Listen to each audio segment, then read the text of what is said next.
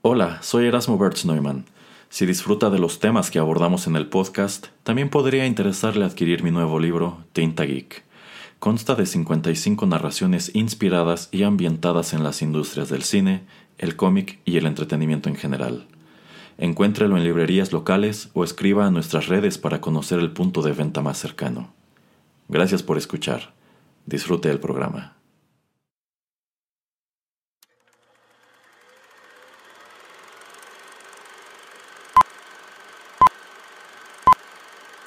Rotterdam Press presenta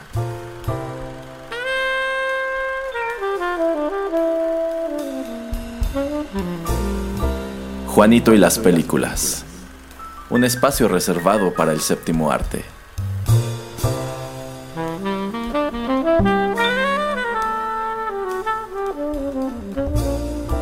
Ocupa tu butaca. Comenzamos.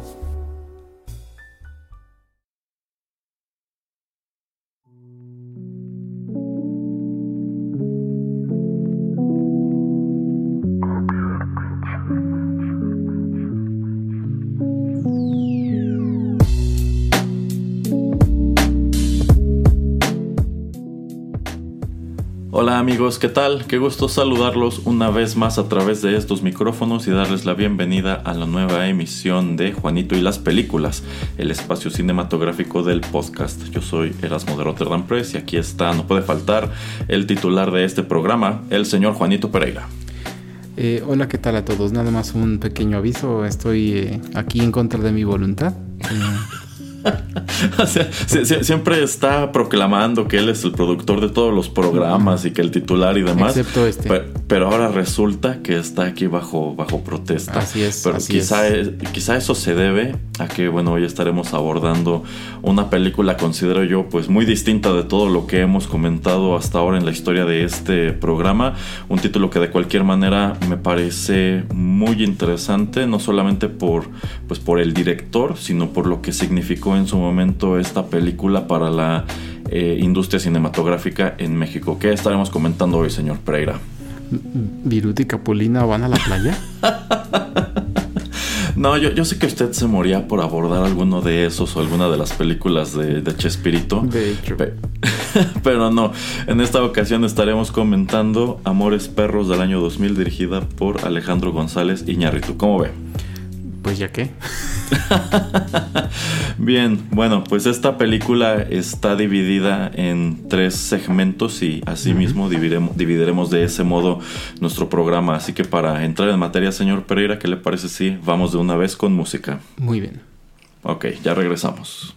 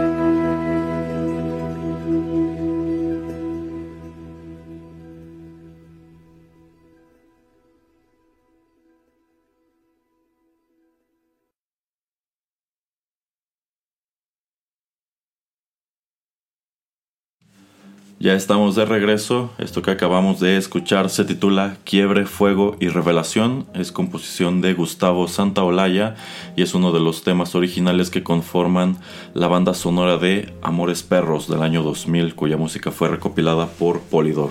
Eh, Gustavo Santaolalla estuvo a cargo de lo que fue la música incidental de esta película.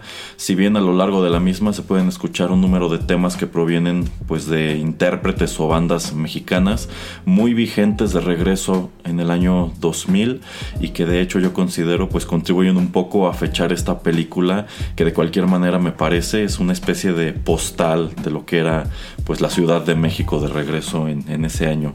Eh, antes de comenzar con la información, cabe señalar que si ustedes buscan esta película actualmente en algún servicio de streaming, probablemente encontrarán la versión remasterizada del año 2020, ya que con motivo del 20 aniversario de su lanzamiento, Alejandro González Iñárritu se va a Estados Unidos con las, pues, con las cintas este, originales hacer una remasterización pues, del video, también del audio, de los efectos de sonido y demás, a decir suyo, porque pues en vista de que esta película no se grabó con tantísimo dinero, eh, pues al parecer los originales se fueron deteriorando muchísimo e incluso esas versiones que creo que estaban pasando en el cable ahí por el año 2010 ya se veían pues medio obscuras y demás. bueno, esta película, ya se los dijimos, se estrena en el año 2000. Este es el filme debut de Alejandro González Iñárritu como director. Él escribe la película en conjunto con Guillermo Arriaga. Y este filme viene estelarizado por Gael García Bernal. De hecho, esta es la primera película que lo pues catapulta como, como estrella en Hollywood. También encontramos a Emilio Echevarría, Goya Toledo, Vanessa Bauche, Marco Pérez, Jorge Salinas, Rodrigo Murray y Gustavo Sánchez. Em, si les decía que yo considero que esta película es interesante por lo que significó en su momento para la industria del cine mexicano, es que quizá ustedes recuerden que en esos años, sobre todo Televisa venía impulsando mucho eh, pues una nueva oleada de filmes eh, producidos en México que, se, que eran conocidos como el nuevo, el nuevo cine mexicano, eh, películas que pues estaban tratando de emular de cierta manera eh, conceptos que nos venían del extranjero y que estaban tratando de alejar mucho a esta industria pues de las filmes que conformaron la época de oro del cine mexicano que eran películas pues digamos como populares o de o, rancheras o religiosas etcétera etcétera. Entonces aquí como que se hizo un esfuerzo por modernizar precisamente esta industria. Y aunque en su momento se bueno, quizás se pudo considerar que este filme Amores Perros formaba parte de, pues de, todo, de todo este movimiento. Lo cierto es que termina por destacar muchísimo. Yo recuerdo que cuando esta película se estrena en el año 2000, tenía muchísima publicidad por todos lados, en la televisión, en las paradas de los autobuses, anuncios espectaculares y demás.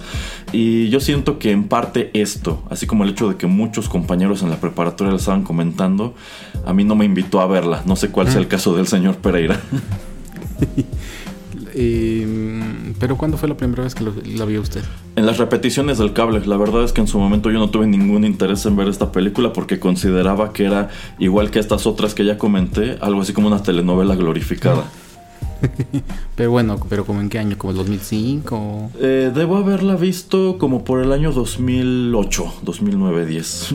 Ah, ok, entonces sí, casi se tardó casi 10 años. Sí, sí. Este, pues yo me tardé como ¿Qué año es este? 20, 2022. Ajá, exactamente. Me tardé 22 años en verla. Sí, de hecho, cuando le propuse al señor Pereira que hiciéramos este programa, me sorprende que me dijera que nunca la había visto. No, no. Porque, bueno, yo sé que al señor Pereira sí le gustan otras películas que nos vienen precisamente de este cineasta. Yo pensé, quizá en retrospectiva en algún momento asomó a ella. Pero el hecho de que no la haya visto, yo considero que hará muy interesante esta conversación. Eh, ya les señalaba, este filme está dividido en tres segmentos. Es algo así como una película de antología con tres historias que se van entrelazando, sobre todo a raíz del incidente que vemos al principio, que es un accidente automovilístico que ocurre en las calles de la, de la colonia Condesa. Y pues la primera sección de este filme este, digamos que el argumento introductorio pues lleva el título de Octavio y Susana, tomando en cuenta que pues uno de los hilos argumentales, bueno, quizá el principal hilo, hilo argumental de esta película son precisamente un número de relaciones amorosas o relaciones interpersonales que nos va desarrollando poco a poco. Esta película también tiene una narrativa no lineal y eso me gusta mucho porque digamos que aunque aquí estamos viendo el inicio de esta historia de Octavio y Susana, el final o el desenlace del mismo nos llega pues mucho más adelante. Pero bueno, en lo que respecta a esta primera parte, encontramos a este personaje Octavio, interpretado por Gael García Bernal, quien eh, pues vive en una colonia popular. Me parece que estas, todas estas, estas, escenas se grabaron en la colonia Doctores, aunque pues por el tipo de eh, viviendas que te muestran y las calles, bien pudo haber sido en algún lugar como Ecatepec, Ciudad Neza, Ciudad Azteca o por allí. No, pero creo que sí era la Doctores. ¿eh? Sí, creo que sí, sí creo que sí es la colonia Doctores. Bueno, pues él este, vive en, pues hacinado en una casa junto con su mamá, su hermano y la esposa y el hijo del hermano. Y, muy pronto descubrimos que pues él está muy interesado precisamente en la esposa de su hermano que es Susana interpretada por Vanessa Bauche. Y, pues tiene toda la intención de pues de quitársela. Eh, su, sueño es huir con ella y con el, y con el niño. Eh, y tiene pues digamos que la ocurrencia de poner eh, a pelear al perro de la familia que es este un Rottweiler llamado Coffee, luego de que descubren que este perro al parecer es muy bravo y se le ocurre que puede empezar a, a generar dinero peleándolo y apostando. A ver, señor Pereira, en lo que respecta a este primer arco de la historia, digamos, ¿qué le pareció? Eh, me pareció interesante. Em, algo que tengo que decir en general eh, de, la película, digo, también no van a ser spoilers, entonces nada más. Pero algo en primer general de todo. Eh, me gusta eso, que va. Eh, o sea, la separación, que nos cuentan varias historias en una. Que. Varios personajes que nos presentan en, una se presentan o aparecen en otra, eh, que hay un cierto tipo de conexiones, eso me parece interesante y eso siempre me ha gustado en libros y eh, en películas casi nunca, bueno, casi nunca, pero es menos, eh, lo vemos menos, entonces me gusta mucho que, que, se pueda ver y obviamente tiene que ser no tan forzado, ya tal vez expondremos, hablaremos un poquito más acerca de eso, pero eso me gusta y es una película que se me hace muy cruda. Em, y hablando ya de eso, pues eh, siendo un poquito más específico, yo creo que de las partes donde podemos ver eso más es en, este primer bloque, en este primer, em, como queramos llamarlo, e, episodio, segmento de, de, la película, donde está Octavio Susana por lo de la pelea de los perros, ¿no? Y, y bueno, obviamente después tienes que ir a investigar si PETA no los demandó como 83 mil veces. Ajá. Eh, y ya no te das cuenta que no, que les pusieron sus, este, eh, eh, ¿cómo se llama? ¿Sedantes? Ajá, los, sí, a los perros para que... Ajá, cuando se supone que ya están muertos, se supone que los perros están sedados. Y en estas secuencias en donde pues vemos nada más como tal el inicio de las peleas de los perros, se supone que tienen bozales transparentes. Ajá, sí, exactamente. Entonces eso... Pues me hace, se me hace sorprendente porque también no, no sabía yo cómo, cómo habían realizado esas escenas. Entonces eso también lo vuelve a ser muy crudo. Eh, muy sangriento, obviamente. Em, y se me hace pues una manera, ¿no? De que alguien que... Es que no te explican, Octavio, qué es lo que hace. O sea, según yo, o, no, o me lo perdí. No te dicen si estudia o... Yo, lo que entiendo es que está desempleado al principio de esta historia. Ya. Eh, y digo, no es que también el hermano tenga un, un súper trabajo, pero... Eh, pues es más interesante, ¿no? La manera en que nos presentan a esta familia, a la mamá de estos dos hermanos, eh, al hermano Octavio que está desempleado, que tiene a su perro, eh, y a su otro hermano que se llama Ramiro. Ramiro, ajá. Em, que pues trabaja en, como es una farmacia, según yo. Eh, no, él trabaja en un supermercado ah, que me parece incluso que es gigante. Cuando todavía existía gigante. sí, porque de hecho en una de esas van este, en un coche y todavía se ve gigante atrás. Y, se ve también un Tox. en el estacionamiento de ese gigante hay, un Tox. Ah, ok, ok. eh, ok. Ah, entonces, bueno, ok. Eh, entonces, eh, me parece interesante, me parece muy raro la manera en que eh, pues Octavio se empieza a interesar en, en la esposa, que también no sé cuántos años te dicen que tiene Susana, porque pues parece, o a mí me parecería como que te la quieren presentar que todavía en la prepa. Mm, sí, sí, de hecho se supone que al principio de esta historia, este incluso le comenta a la suegra que le quiere dejar este encargado al, niño, porque tiene un examen de matemáticas y si es así como específicamente matemáticas, yo entiendo que todavía debe estar en la preparatoria, así que... Y parece, y parece que trae un uniforme, entonces yo por eso creo que todavía en la prepa. Ajá. Eh, entonces muy extraña y muy pues yo creo que palpable y muy mucha gente se puede relacionar con esas historias donde eh, pues eh, tu hijo tiene sexo sin protección embaraza a la chica se los este pues este están forzados a casarse se casan pero pues como no tienen tanto tantos recursos pues se van a vivir contigo. Eh, lo que se me hace raro es eso no de la parte de Octavio pero pues él al ver de manera involuntaria que su perro pues es bueno en, ese tipo de, cosas de, eh, pues para sacar dinero y él al estar enamorado de, Susana pues él quiere obviamente escapar con ella pero pues no tiene cómo, no tiene recursos entonces él dice pues voy a ahorrar y de esa manera pues la convenzo, ¿no? Entonces también veo cómo él la trata, que la está, él la maltrata mucho, le grita, la golpea, eh, básicamente la trata como él quiere, que pues eso se me hace, ok, te hace como que muy justificable, ¿no? Que, que pues él quiera como... Salvarla. pero eso también se me hace raro, ¿no? Que eh, ese complejo que él tiene como que, de querer ser el héroe, pues eh, ok, como que me falta un poquito de explicación ahí de por qué. Eh, te dicen, ¿no? Te mencionan muy rápido, ¿no? Que él estaba como enamorado de ella antes, antes de que eh, su hermano pues estuviera con ella, pero bueno. Em, pues sí, entonces todo es crudo, ¿no? Todas las, peleas, este, ya llega un punto que no te enseñan mucho que se están peleando, pero pues que él está siendo exitoso. Y también yo creo que él peca mucho ya al final de, pues está siendo mi perro exitoso, entonces voy a, hacer una gran apuesta a ver si saco más dinero con él y ya así puedo escapar con Susana.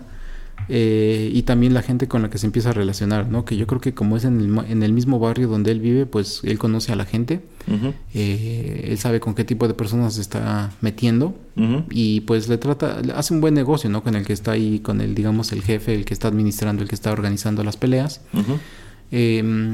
Lo que hay, lo único que no me terminaron como de explicar es qué onda con el, digamos, el, rival. El que está con el cabello. Ah, el jarocho. Sí, sí, bueno, el personaje sale por completo de la historia y nunca nos revelan si. No, pero. Ajá. No, pero lo que no, lo que no entiendo es que pues él también es, o sea, su vida es entrenar perros de para peleas o qué, mm. porque cada vez trae uno diferente para tratar de ganarle al coffee. Ajá, Pero como que no hay este una exposición o no hay un desarrollo más de ese personaje. Déjate de sus secuaces o de sus amigos.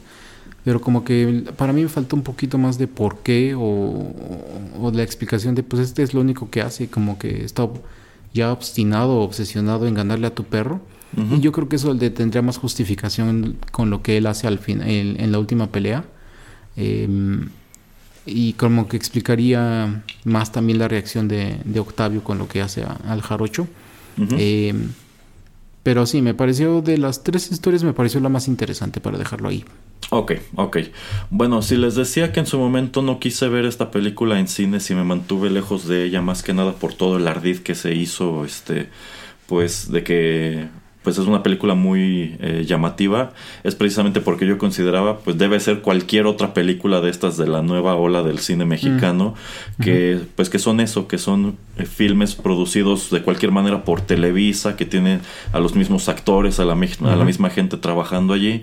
Pero fíjese que cuando me encuentro esta película alguna vez en el cable que incluso la, la agarré ya muy muy adelante en la historia eh, pues decido dejarla, digo, pues aunque se quede de ruido de fondo nada más, y termina sorprendiéndome que pues yo considero que es un filme muy distinto a todos los que se estaban haciendo en aquel entonces, de mucha calidad, con una narrativa muy interesante y unos personajes que yo considero son muy reales. Y más allá de eso, tomando en cuenta el gran éxito que tuvo este filme a nivel internacional, porque esta película gana el BAFTA a mejor película extranjera. También fue nominada como película extranjera al Oscar, aunque ese no lo gana.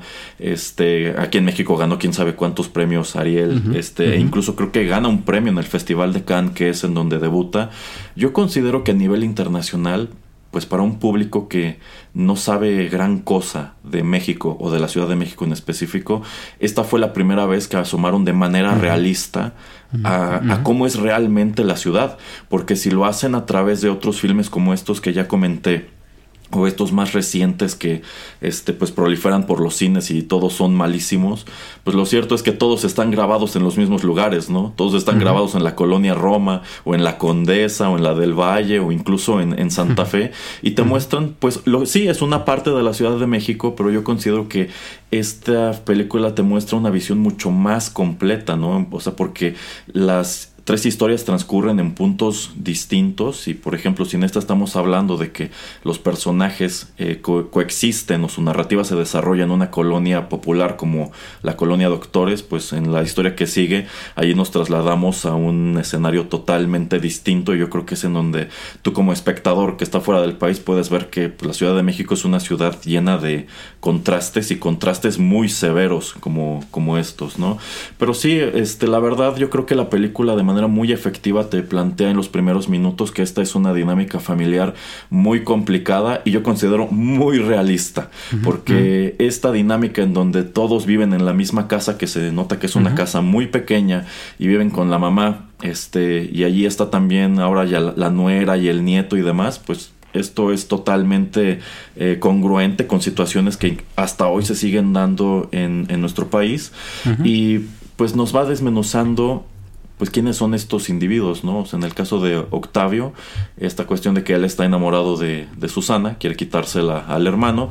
Por su lado, el hermano pues siempre está quejándose de que no tiene dinero porque trabaja como, como cajero en un supermercado, pero descubrimos que también es un ladrón, se dedica a asaltar este, farmacias con su, con su amigo, eh, al mismo tiempo tiene una relación extramarital en el, en el trabajo, este, y tiene el sueño de algún día robar un banco y él considera que, bueno, o sea, como que los dos hermanos tienen este sueño de largarse de este lugar y cada uno tiene una visión muy distinta de cómo puede lograrlo. Por un lado, Ramiro cree que si asalta el banco va a obtener suficiente dinero para agarrar a su mujer y su hijo e irse de la ciudad.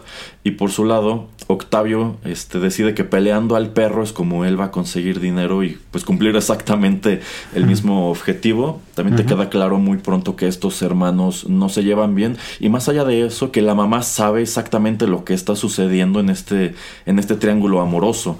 Porque hay una parte en donde Susana se mete a la recámara de, Octavio y están viendo la televisión. Y la mamá lo regaña, le dice este que ya sabe que no le gusta que Susana esté en su, en su recámara. Este. Y bueno, o sea, como que te da a entender que la señora ya parece estar muy harta de toda esta situación.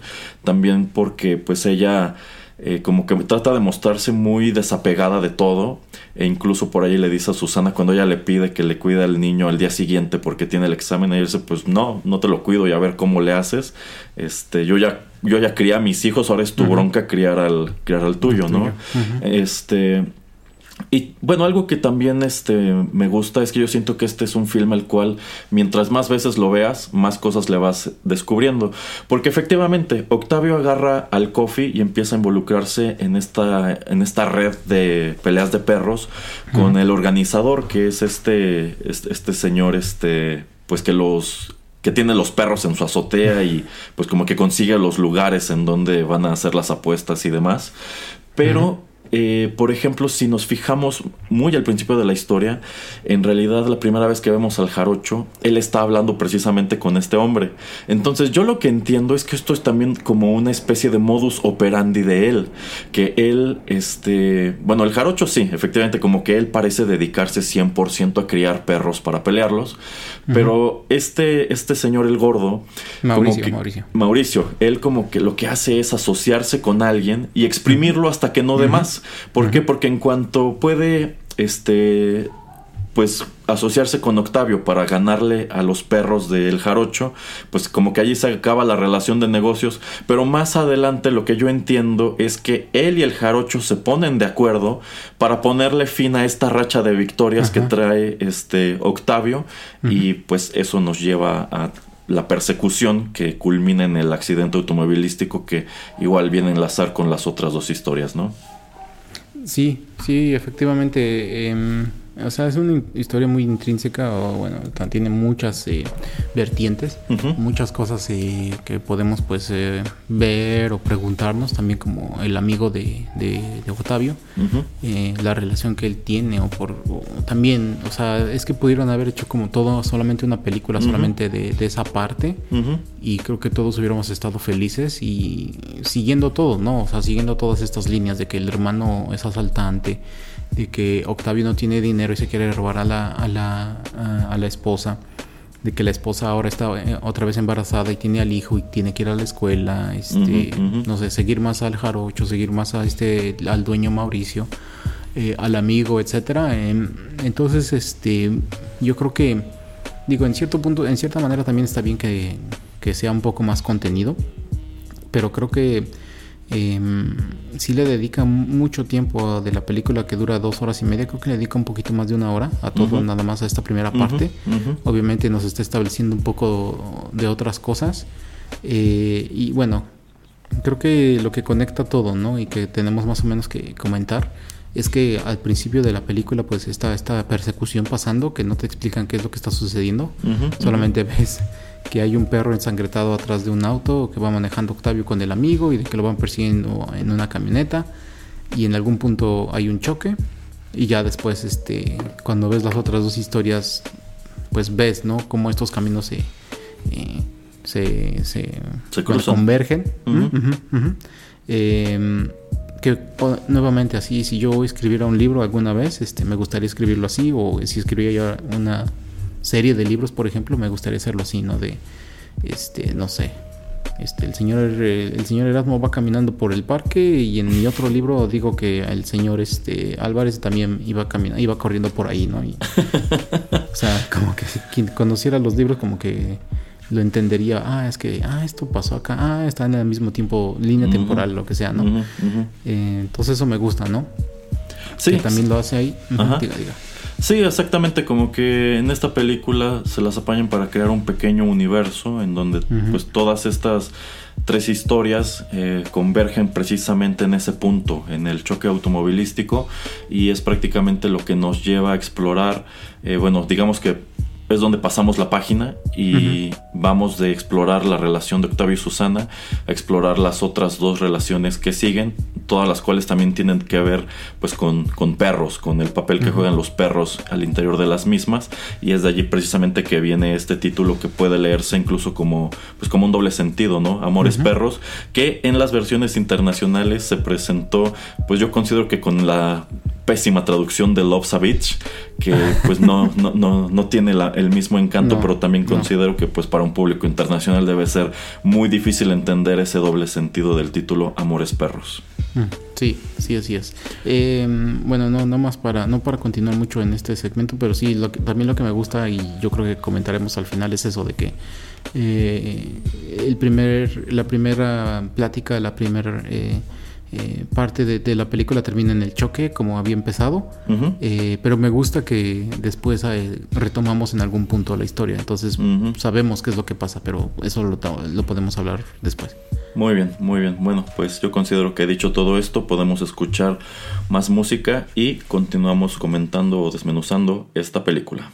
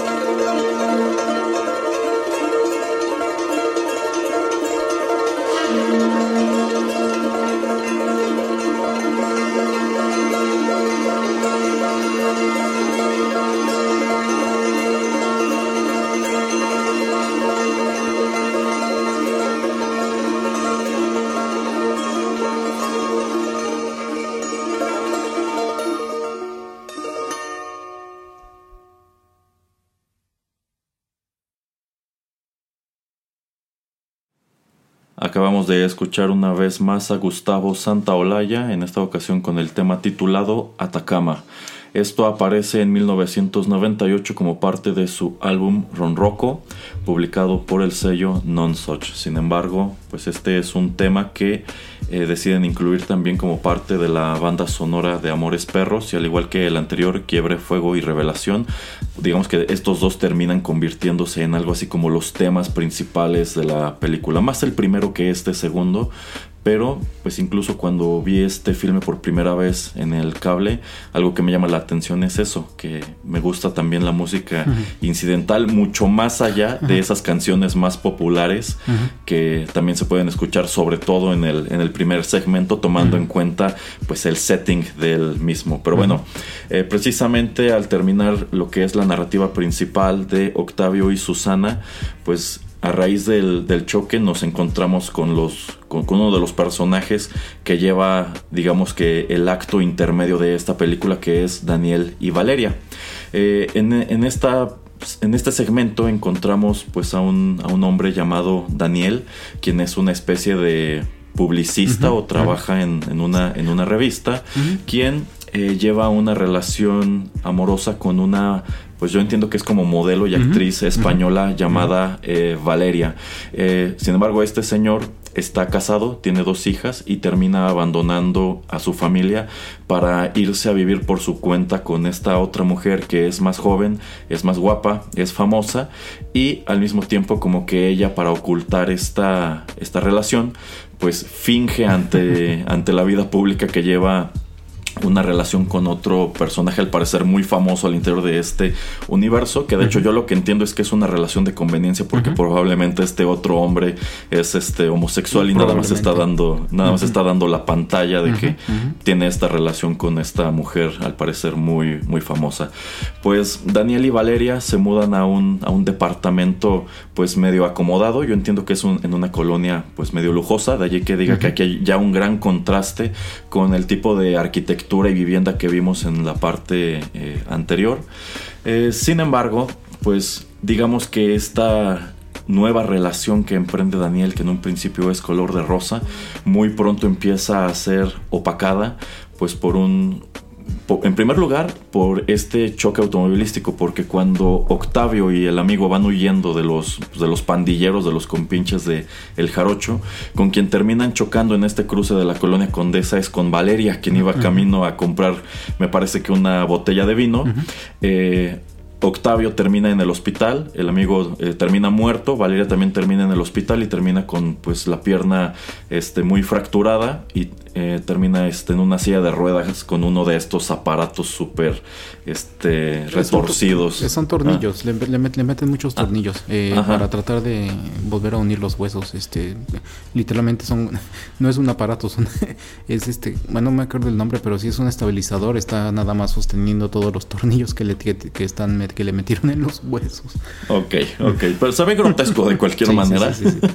y este, bueno, este accidente le pone una pausa muy severa a su carrera porque ella, insisto, venía muy fuerte en los medios e incluso se había convertido en el rostro de un perfume ficticio llamado Enchant, que parte del encanto de este departamento que le compra Daniel es que tiene una vista privilegiada a un anuncio enorme de este perfume en donde aparece ella.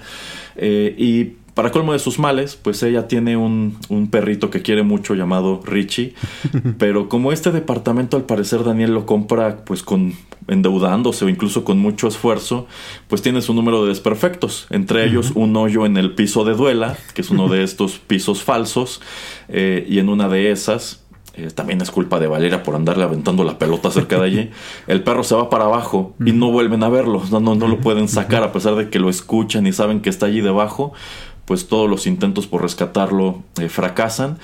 Y tanto el accidente como la desaparición del perro es lo que hace que esta relación entre Daniel y Valeria muy pronto entre en crisis, porque Daniel, quien abandona este, a, su, a su familia por esta mujer, pues muy pronto se da cuenta qué clase de persona es realmente. Y es que no sé qué opina usted, señor Pereira, pero yo considero que esta mujer es un, es un hígado, es insufrible.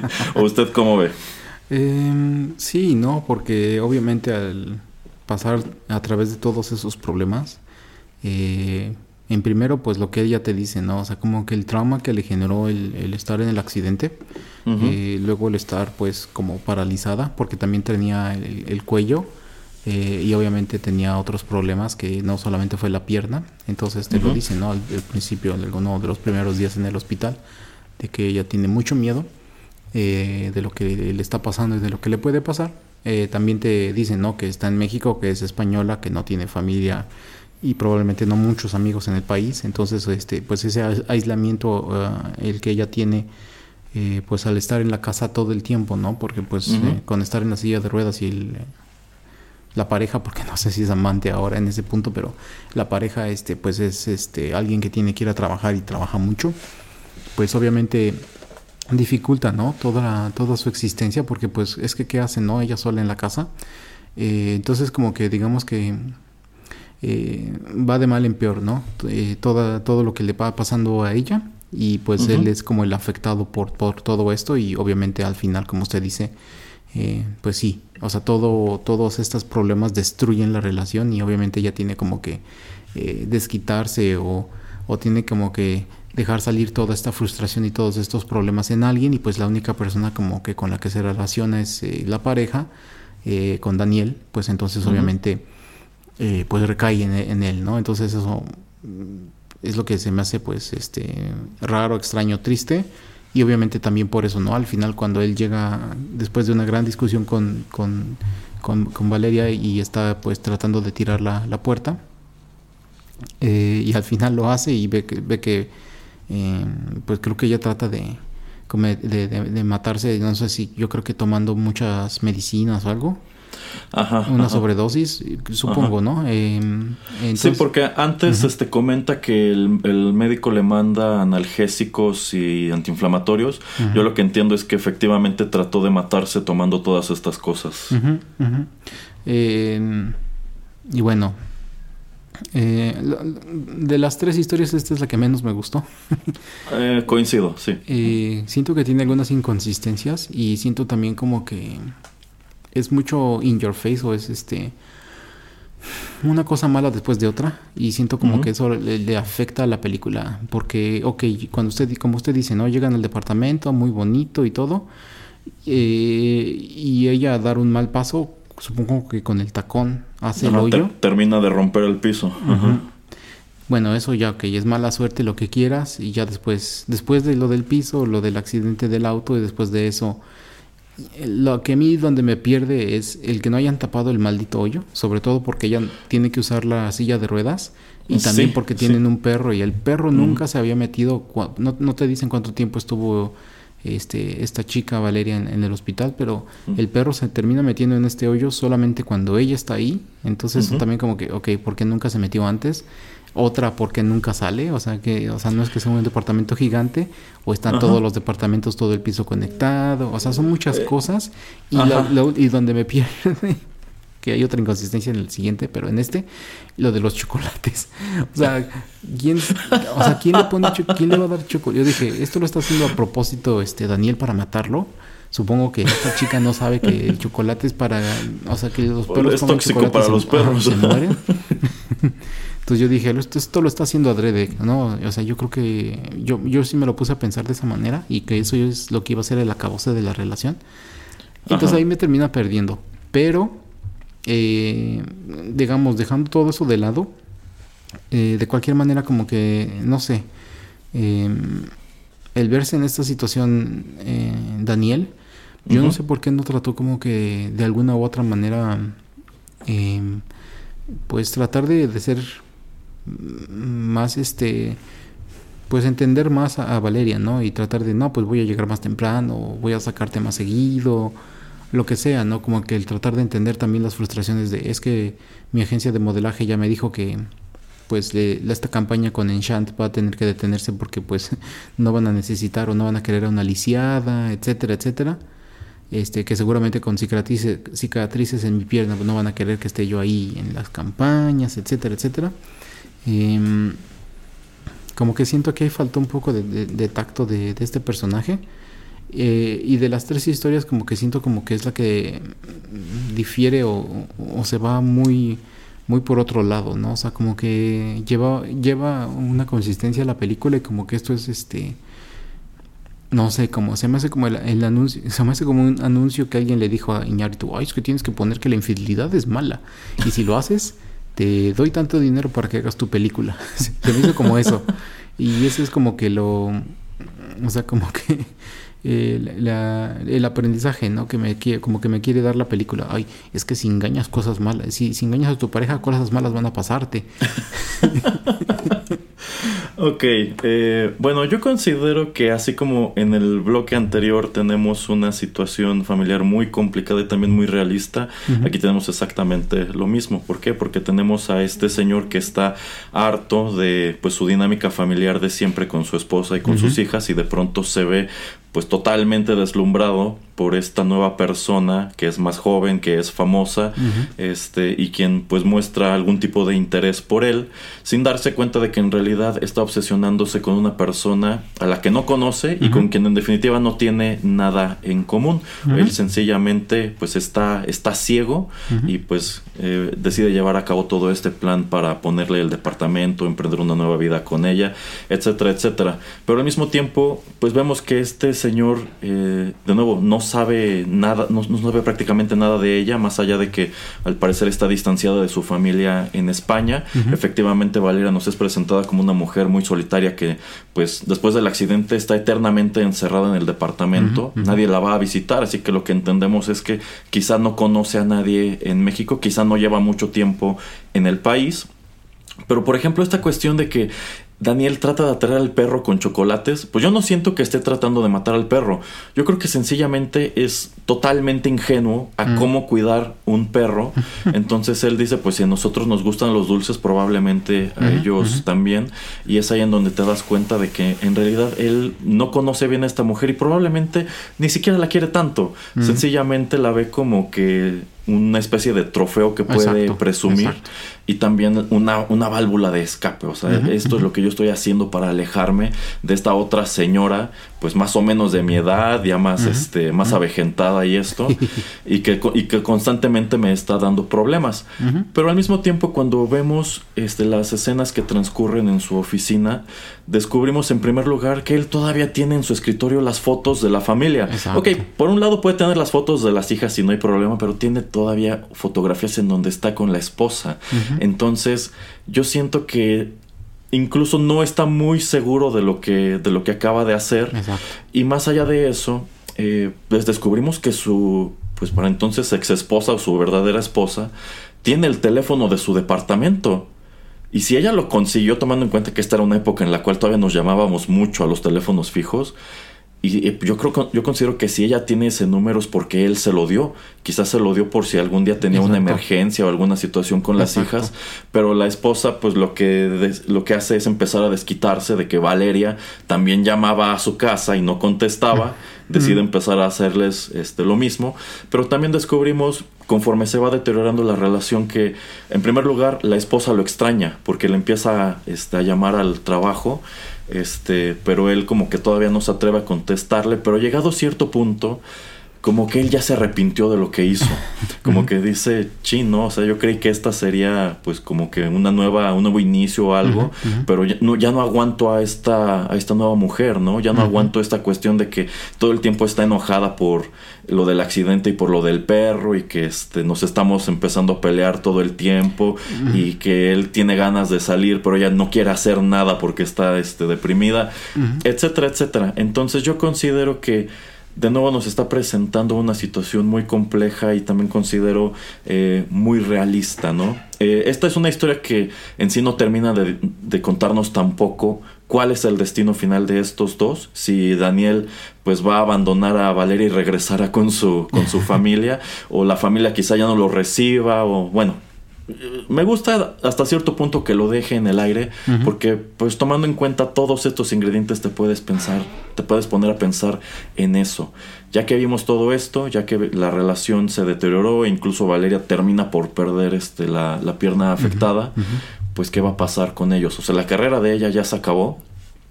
Él de verdad la quiere lo suficiente como para quedarse con ella y seguirla manteniendo, o sencillamente como ya se resquebrajó el sueño, ahí nos vemos y me regreso a donde estaba antes.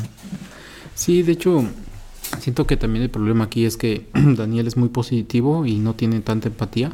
Em, que pues yo creo que es más eso, ¿no? O sea, como que es, también es lo que le termina frustrando a Valeria de que... Em, no, todo va a salir bien, todo va a salir bien, todo va a salir bien. O sea, se lo repite muchas veces en muchas ocasiones.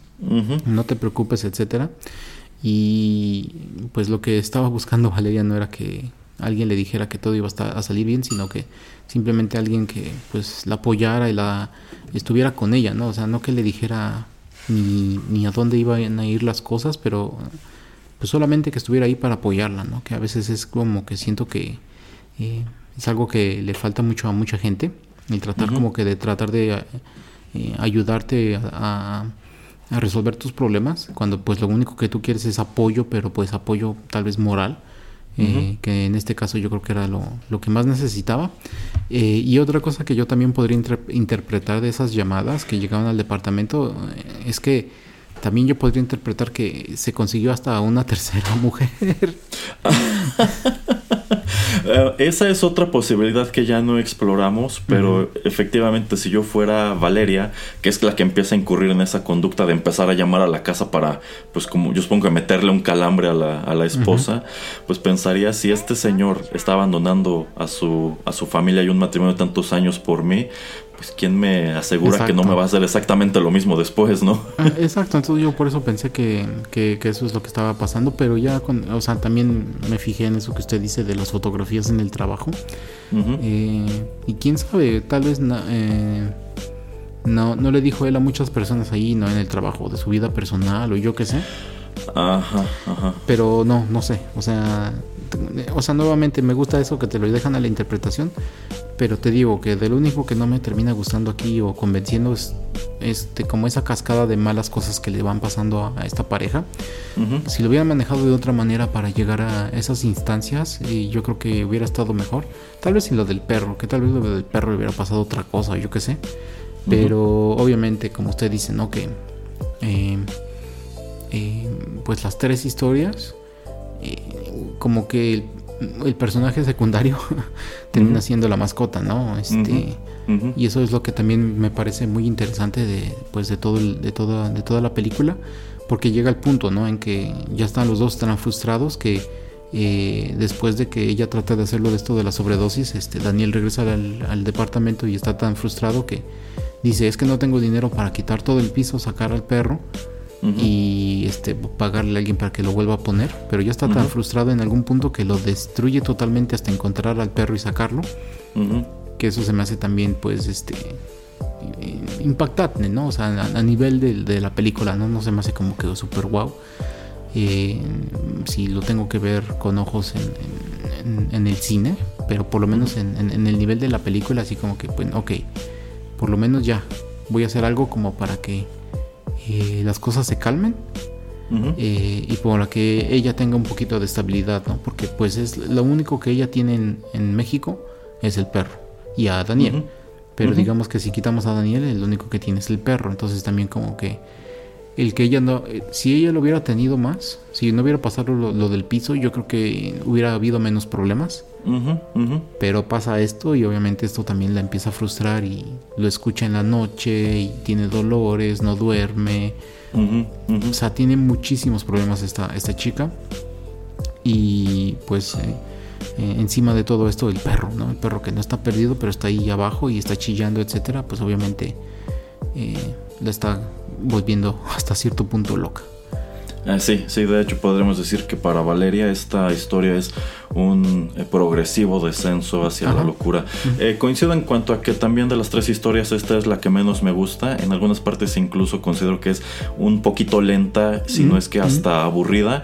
Y también es la única que está totalmente autocontenida. Es decir, en sí este capítulo nos muestra todo lo que nos tiene que mostrar de estos dos personajes y en lo que es el tercer acto no los vemos de nuevo, salvo que tenemos quizá esta escena muy, pues muy al fondo en donde este anuncio de Enchant, en donde figuraba de manera muy prominente Valeria, está siendo eh, pues retirado por la empresa publicitaria, ¿no?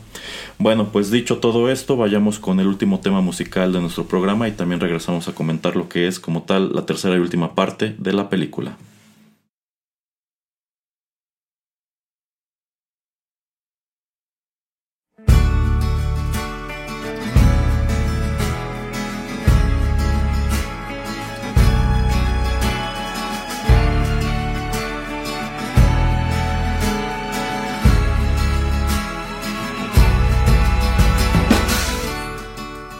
Lucha de gigantes convierte el aire en gas natural. Y un vuelo salvaje advierte lo cerca que estoy de entrar en un mundo descomunal. Siento mi fragilidad. Vaya pesadilla corriendo con una bestia detrás. Dime que es mentira todo, un sueño tonto y no más. Me da miedo la enormidad, donde nadie oye mi voz.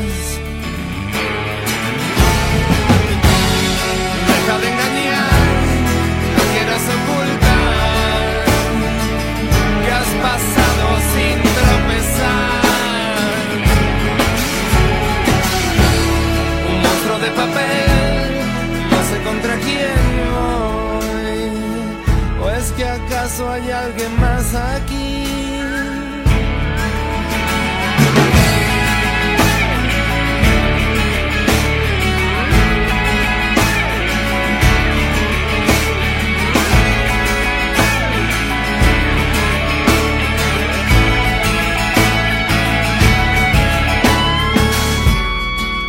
que unos fantasmas terribles de algún extraño lugar. Y en mis tonterías para hacer tu risa estallar. En un mundo descomunal siento tu fragilidad. Deja de engañar, no quieras ocultar que has pasado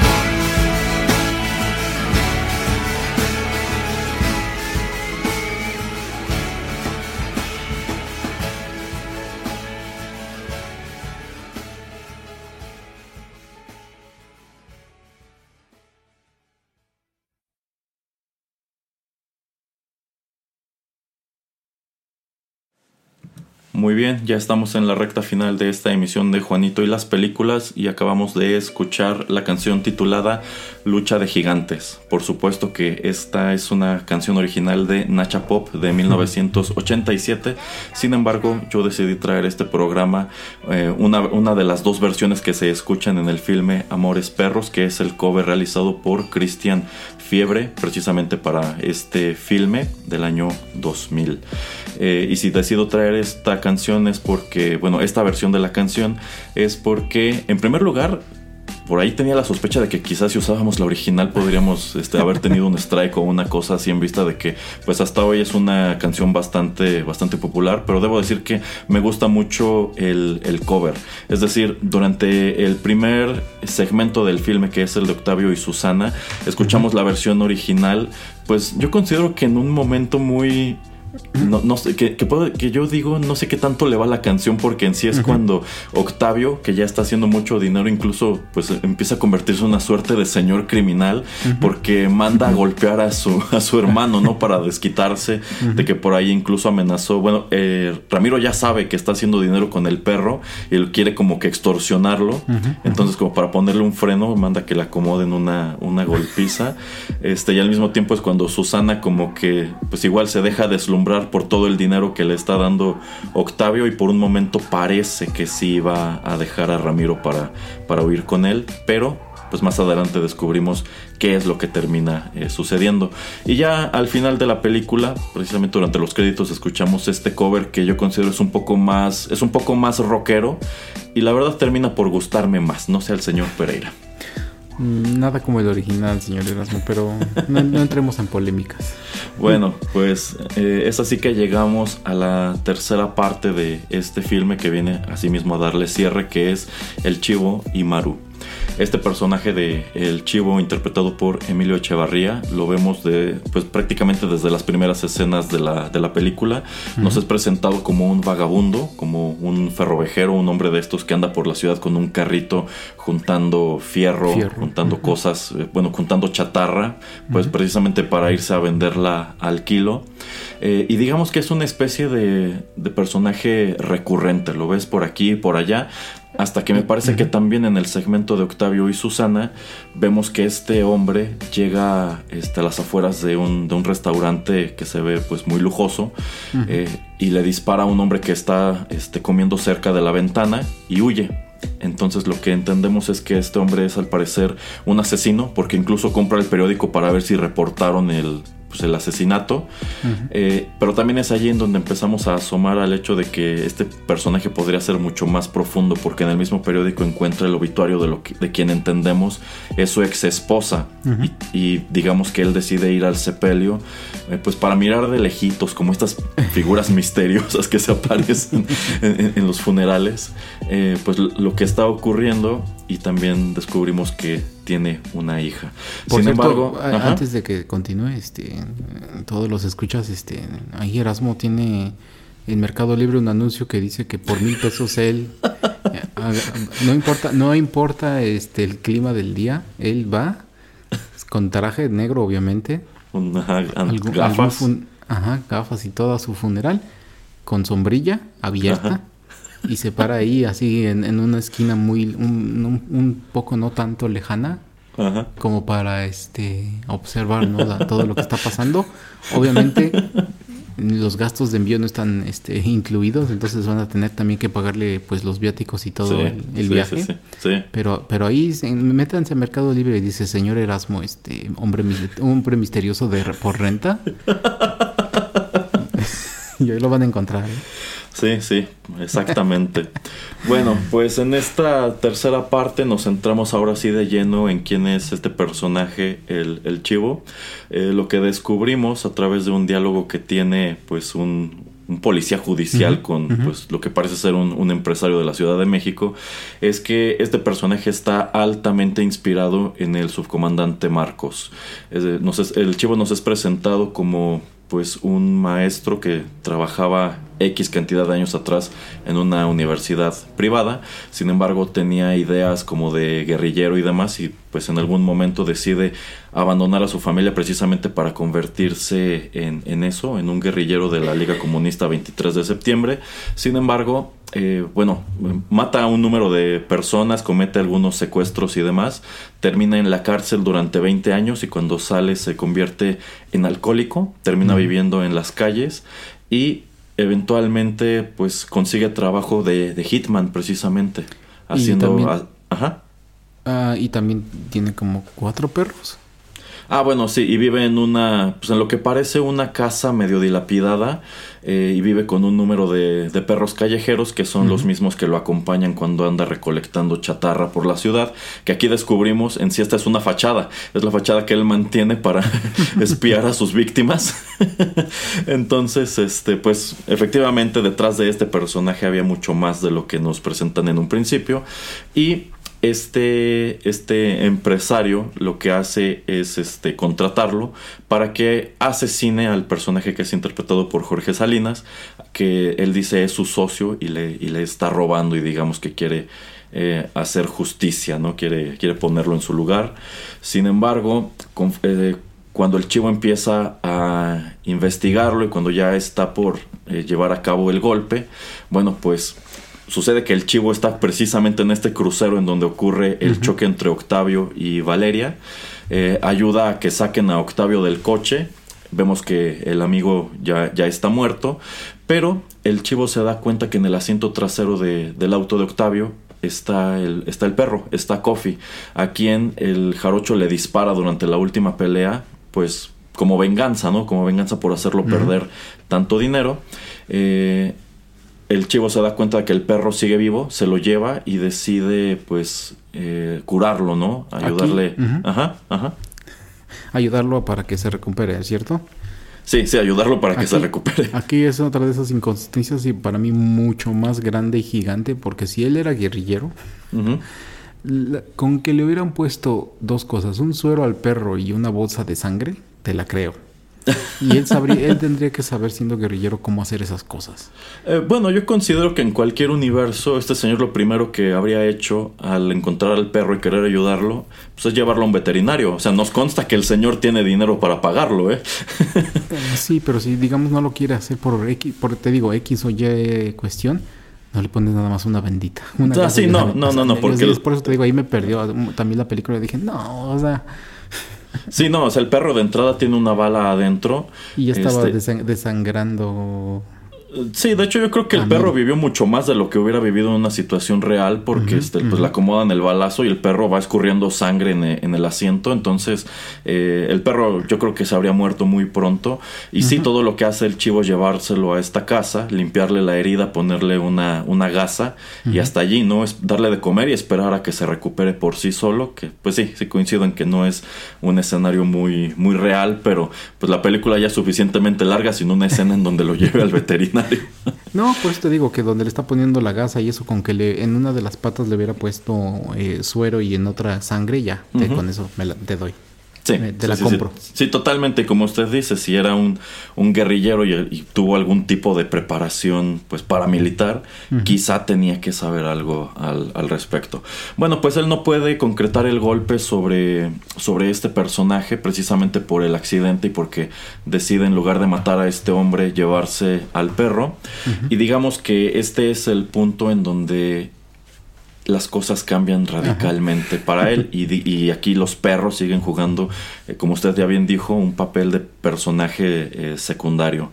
Eh, porque, bueno, pues él sale de, su casa un día, me parece que sale... Bueno, es que también durante este arco él está espiando a la hija porque él ya tiene la inquietud de volverse a poner en contacto con ella. Me parece que él sale en una parte sale y se mete como tal a la casa de la hija a robarse una foto. Y también va a una de estas cabinas de, fotos que igual me parece muy irreal porque estas cabinas no, se encuentran fácilmente en, nuestro país o al menos no en las calles de la, de la Ciudad de México. Este, y cuando regresa descubre que Kofi ya está, pues ya está mucho mejor, pero no solamente eso, sino que Kofi eh, atacó y mató a su jauría de perros. Eh, y yo considero que este es el giro, el momento crucial para el chivo, porque pues digamos que nosotros entendemos que este era un personaje pues en sumo cuestionable o reprobable hasta ese punto de su vida. Sin embargo, el hecho de que Kofi mata al resto de los perros y él está, bueno, o sea, él como tal encañona al perro porque está muy enojado y pues quiere matarlo pues como venganza por lo que le, por lo que acaba de hacerle y termina por no hacerlo, pero yo considero que cuando lo cuando lo coge como por el pescuezo, lo empieza a zarandear y le grita, eso no se hace. Yo siento que a él le cae el 20 de que este perro es como él. Y también a nosotros como público, nosotros como públicos cuando entendemos que este perro no es que fuera, no es que fuera bueno para las peleas, es que este perro también es un asesino, le gusta lo que hace. Mm, Entonces como que le cae el 20 de, pues el perro es como yo, ¿no? y pues mató a todos, a todos mis perros y me estoy dando cuenta de que, de que esto está mal, ¿no? Entonces lo que yo he estado haciendo todo este tiempo también está mal. Y es precisamente por eso que decide no matar después de todo a Jorge Salinas y nada más lo, lo secuestra. Creo que fue de un blockbuster, una cosa así. Eh, en el estacionamiento del blockbuster, sí. En, ajá, en el estacionamiento del blockbuster y se lo lleva de regreso este, a su casa. Eh, y pues le explica exactamente cuál es la situación, ¿no? Que él lo habían contratado para matarlo, pero que ya no lo va a matar. Nada más no ha decidido qué hacer con él. Este incluso le dice, pues deberías darle gracias al perro porque es gracias a él que sigues, que sigues vivo. Eh, y lo que hace en su lugar es pues hablarle a quien lo contrató, que pues resulta que es el medio hermano de Jorge Salinas, decirle que el golpe ya está concretado, que le lleve el resto del dinero a su casa, y es cuando lo, lo hace pasar y pues a mí siempre me, me, da mucha risa cuando, cuando entra y ve al hermano ahí tirado y amarrado. cómo, se, cómo se lleva un susto y hasta se pone súper pálido. Sí, sí, sí. Este, y le dice, bueno, si lo quieres, si lo quieres muerto, y le da la pistola, mátalo. Y pues el otro no tiene el carácter ni la personalidad para, para, hacerlo. Y pues decide igual dejarlo inconsciente y pues los deja allí encerrados a los dos. Y decide pues quitarles todo su dinero, quitarles los vehículos, quitarles eh, la ropa. Y considera que esto viene a darle una nueva oportunidad, ¿no? Este, como que él estaba buscando un nuevo inicio. Y pues toda esta situación le da la oportunidad de pues como que tratar de corregir su vida. Eh, vemos esta escena cómo se rasura, cómo se corta el pelo. Este, y decide ir eh, a buscar, bueno, si no buscar, decide ir otra vez a la casa de la hija en una, eh, una de las escenas finales de la película, que yo creo que es igual de los mejores momentos de la misma. ¿Usted cómo ve? Em, es eso, también se me hace un poco sino creepy y raro, ¿no? De que se mete a la casa otra vez y cambia. Yo, yo lo que entiendo es que después de todos esos años todavía tiene llave y nunca cambiaron las chapas. no, pero em, que se mete a la casa de su hija al final y, le habla y le deja mucho dinero y etcétera, etcétera. Y trata como que de hacer enmiendas. Eh, también me gusta, ¿no? Que lo dejamos como al aire, de que no sabes qué es lo que va a pasar o qué es lo que va a pensar la hija. Eh, también que no te dicen, ¿no? ¿Qué es lo que va a hacer este señor ya después con su vida? No te dicen si va, de hecho, a regresar a la, casa, a, este tipo como de viejo vecindario, vecindad. Eh, y creo que se, se le olvidó decir, ¿no? Eso de que, pues, este, encadena a los 12 medios hermanos ahí ah, en la vecindad. Eh, y antes de salir ya todo cambiado con este makeover. Eh, digamos que los, los, libera tipo So, tipo la película de Exactamente. Y les deja la pistola en medio y también te lo dejan muy, muy al aire, ¿no? De que pues te dicen, pues ahí arréglense, háblenlo y si no ahí tienen la pistola para pues para que sea. O si no se entienden, ahí está la pistola. ¿Usted qué se imagina que pasó en esa, en esa escena, señor Pereira? Alguno de los dos ganó la, la, pistola y le disparó al otro, pero no sé quién habrá ganado la... Yo, yo me inclino a pensar que fue este Jorge Salinas, que porque el, otro como que está aterrado, pero Jorge Salinas está enojado. Puede ser. Lo que yo hubiera hecho es eh, tomar la pistola y, primero dispararle a la cadena o lo que me esté deteniendo, porque no sé cuántas balas tenga. ¿Quién sabe? Porque si no, está muerto, lo tengo muerto al lado y ¿qué hago? O sea, ¿cómo me voy a zafar? Eh, digo. Entonces, por eso es como eh, de esas cosas que es también sirve, ¿no? Para la plática después de, verla, que te puedes ir y especular qué es lo que sucedió. Em, se me hace una buena historia. Em, como usted dice, yo creo que ese es el momento en el que cambia pues toda la actitud de, este señor cuando eh, ve que Kofi mata pues a, toda la jauría que él tenía, que pues eh, era su familia, ¿no? No te dicen desde cuándo los tenía, pero pues todos tenían su nombre y a todos los quería. Y de hecho, eh, me gusta, ¿no? Que al principio cuando va el judicial con, con este empresario, y dicen, ¿por qué tuvimos que comprar 40 tortas? sin, sin, cebolla y sin, no me acuerdo qué. Y sin chile. Ah, sin chile y sin cebolla, porque... Porque son para los perros. Ajá, ajá, y se pone súper feliz, ¿no? Porque ya tiene comida para ellos. Ajá. Y Sí, entonces eh, la vida, nuevamente, este, esta, esta parte de la película, este segmento hubiera sido hubiera podido ser también su propia película. La podrían haber hecho de hora y media fácil y explorar un poquito más todo. Em, pero me, me gusta, ¿no? Me gusta cómo nos desarrollan al, al personaje, pero em, no sé, creo que la manera en que nos lo presentan también es, es interesante, ¿no? Porque como usted comenta, lo primero que vemos y es en, el, en, en cuando estamos eh, viendo a, a Octavio y a, y a Susana, eh, que pues él vilmente está nada, nada más caminando ahí por la calle y le dispara pues, a través de, de un vidrio de una ventana a un empresario. Eso también lo hace muy impactante, ¿no? Y ya después que empezamos a, desmenuzar quién es este personaje, quién es el chivo, pues es también interesante, ¿no? La manera en que, pues, este, nos exponen quién, quién es, quién era eh, y qué es tal vez lo que él, él desea. Em, y como estábamos comentando, muchas de estas historias las dejamos al aire y eso también me termina gustando que no tengamos como un, un final o algo establecido de qué es lo que está pasando después de. Exacto, de hecho, pues dos de los personajes de quienes sí tenemos como tal un final es precisamente de Octavio y Susana, porque precisamente en esta parte de la película eh, descubrimos que eh, pues después de, después de este accidente, yo entiendo que mientras Octavio está en el hospital, eh, Ramiro decide llevar a cabo el golpe de asaltar el banco. Eh, se encuentra precisamente con el judicial, que es como el, el empleador del, del chivo. Este, y no cuentan con que este judicial lleva un guardaespaldas. Entonces el guardaespaldas mata a Ramiro, la policía detiene a su, a su cómplice. eh, y Susana y Octavio se vuelven a encontrar en el funeral de. Ramiro. Y. Octavio, a pesar de todo lo que pasó y a pesar del contexto, pues sigue de necio, ¿no? Diciéndole a Susana es que escápate conmigo. Digo, ya no tiene nada de dinero, lo perdió todo. Este. Y pues prácticamente le dice yo voy a esperarte en, las, en la, es en la central del norte este, a tal hora y nos vamos a ir a Ciudad Juárez, eh, pero él se queda esperando, ella nunca llega. Y pues en realidad algo que nos queda claro del personaje de Susana es que a pesar de que estaba en esta relación abusiva, en donde la golpeaban, en donde, en donde la maltrataban, pues ella realmente quería a Ramiro y era feliz estando con Ramiro, aunque fuera de, de este modo. Eh, y pues entendemos que pues los planes de Octavio eh, no prosperaron y pues él se va a quedar solo del mismo modo que Susana se va a ir por su cuenta a hacer su vida a ver cómo, ¿no? Pero también em, creo que no, no sé si lo dijimos, ¿no? De que al haber amenazado eh, Octavio, a- a- al haber mandado gente a golpear a, a Ramiro, eh, que Octavio manda a esta gente, Ah, sí, sí, sí. que se Ajá. asusta y entonces este Susana y Ramiro pues digamos se van de la casa y se llevan el dinero. Eh, entonces ahí también no te explica, ¿no? Si Susana muy inteligentemente se lo lleva y lo va a guardar y lo va a tener en algún lugar.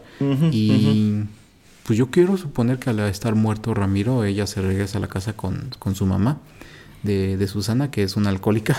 También te lo Mm, muestran. ¿no?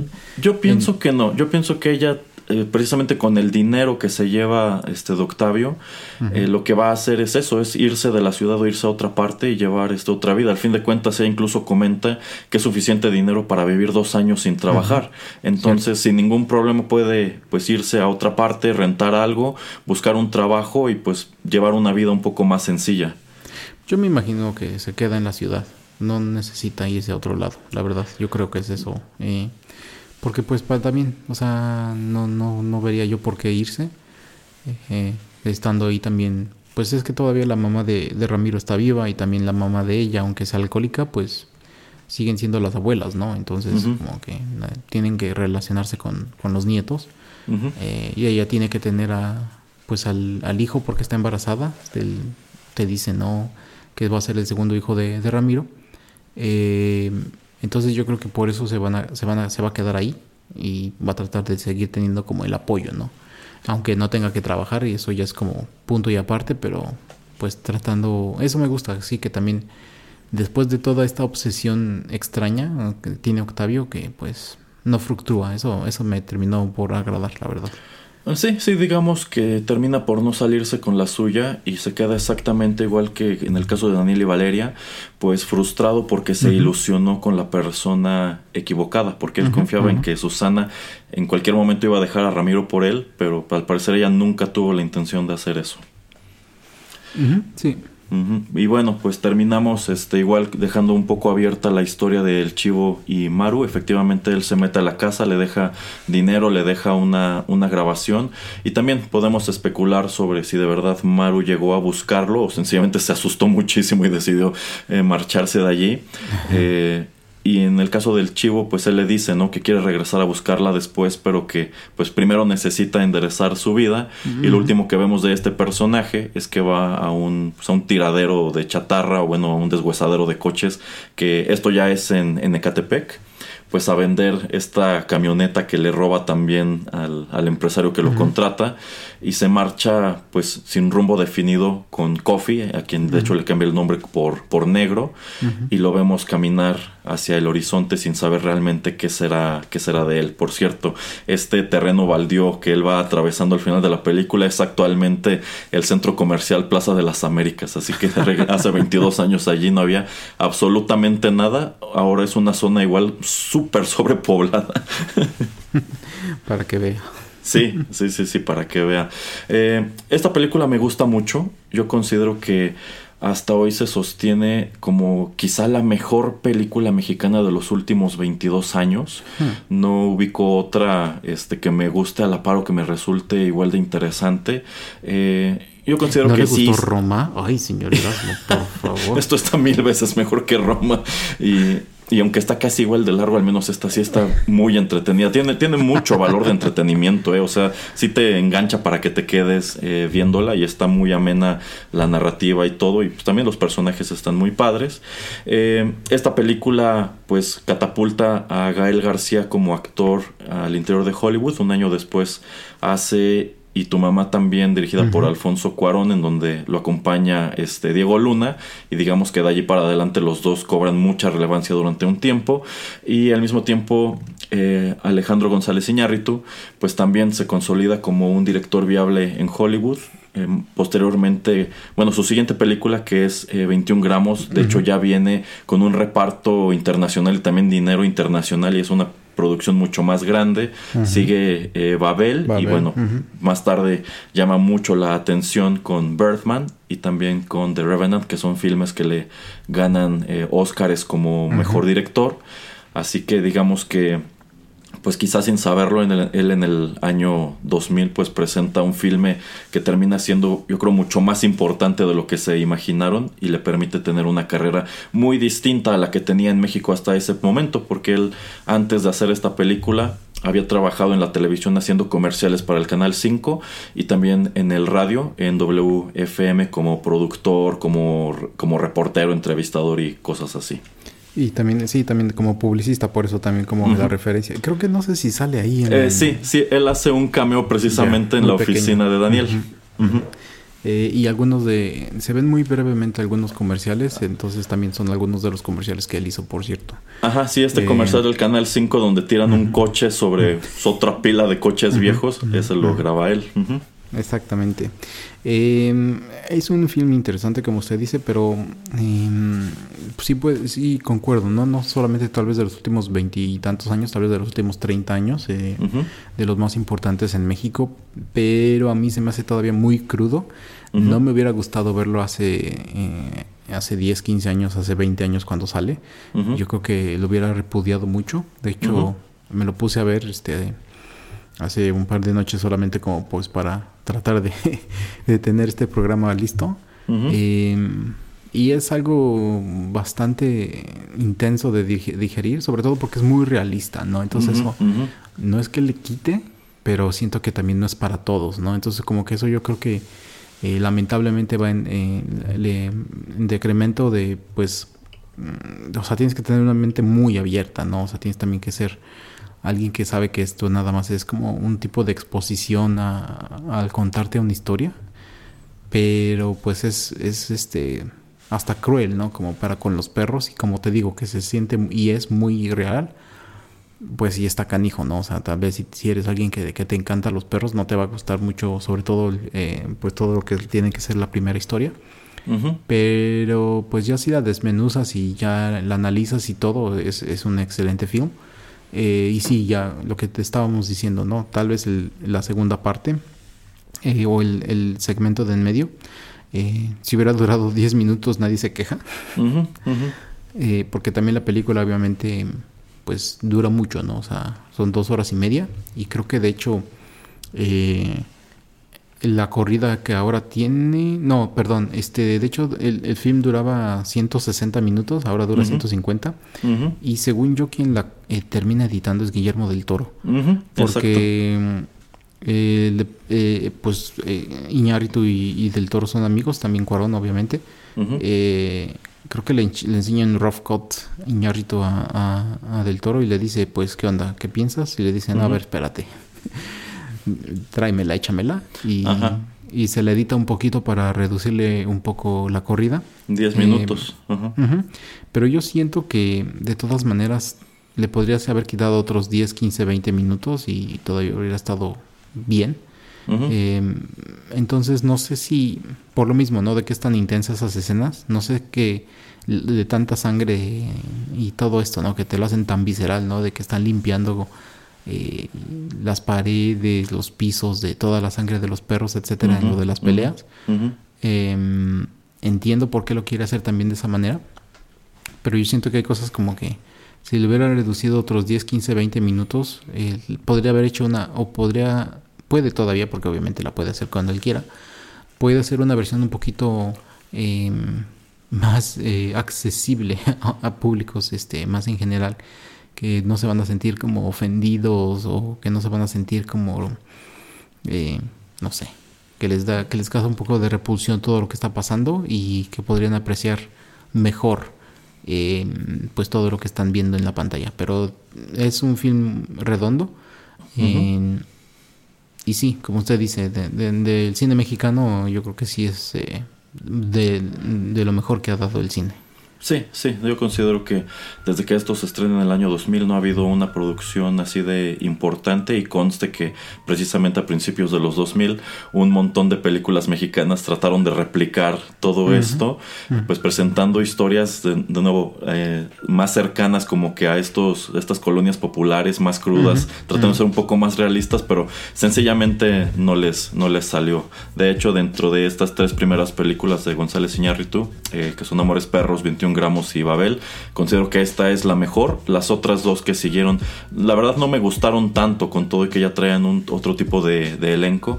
En sí yo considero que la carrera de Iñárritu no vuelve a repuntar hasta, hasta Birdman y es en- entonces que ahora sí como que un público muchísimo más grande le empieza a prestar eh, atención y bueno el hecho de que tenga dos Óscares en su haber claro que causa mucha expectativa a este nuevo filme que no sé si ya se estrenó o está por estrenarse llamado Bardo que pues de nuevo eh, creo que viene a estar ambientado precisamente en México con un elenco mexicano pero bueno, es así que estamos llegando al final de esta emisión de Juanito y las películas. Esperamos que les hayan gustado nuestros comentarios. Eh, debo decir que, pues, yo pensé que el señor Pereira diría que no le gustó esto para nada, pero ya veo que sí, sí le encontró sus cosas buenas, también sus, sus cosas malas, porque, pues, de nuevo, no es una película eh, perfecta, pero está muy bien al final del día. Señor Pereira, recuérdale a nuestros escuchas en donde pueden encontrar el resto de nuestros contenidos. Eh, no en Amazon Music, porque ya revisé. Ya, ya nos Sí. corrió Jeff de Amazon Music. Creo que sí.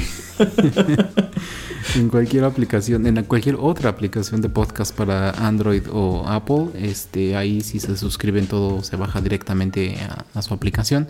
Em, cualquier contenido nuevo que nosotros subamos, pues simplemente se descarga eh, o les manda un aviso de que ahí está.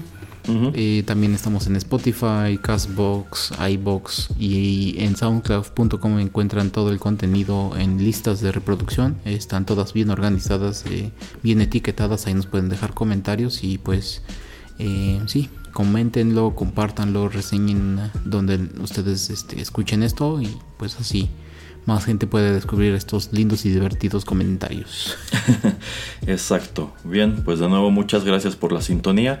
Se despiden de ustedes a través de los micrófonos de Rotterdam Press el señor Juanito Pereira y Erasmo. Hasta la próxima.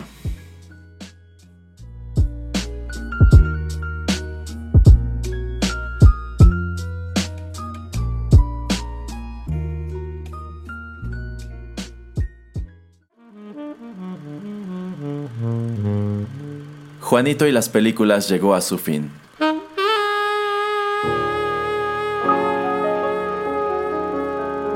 Pero no te vayas todavía, que hay permanencia voluntaria. Quédate con nosotros en Rotterdam Press.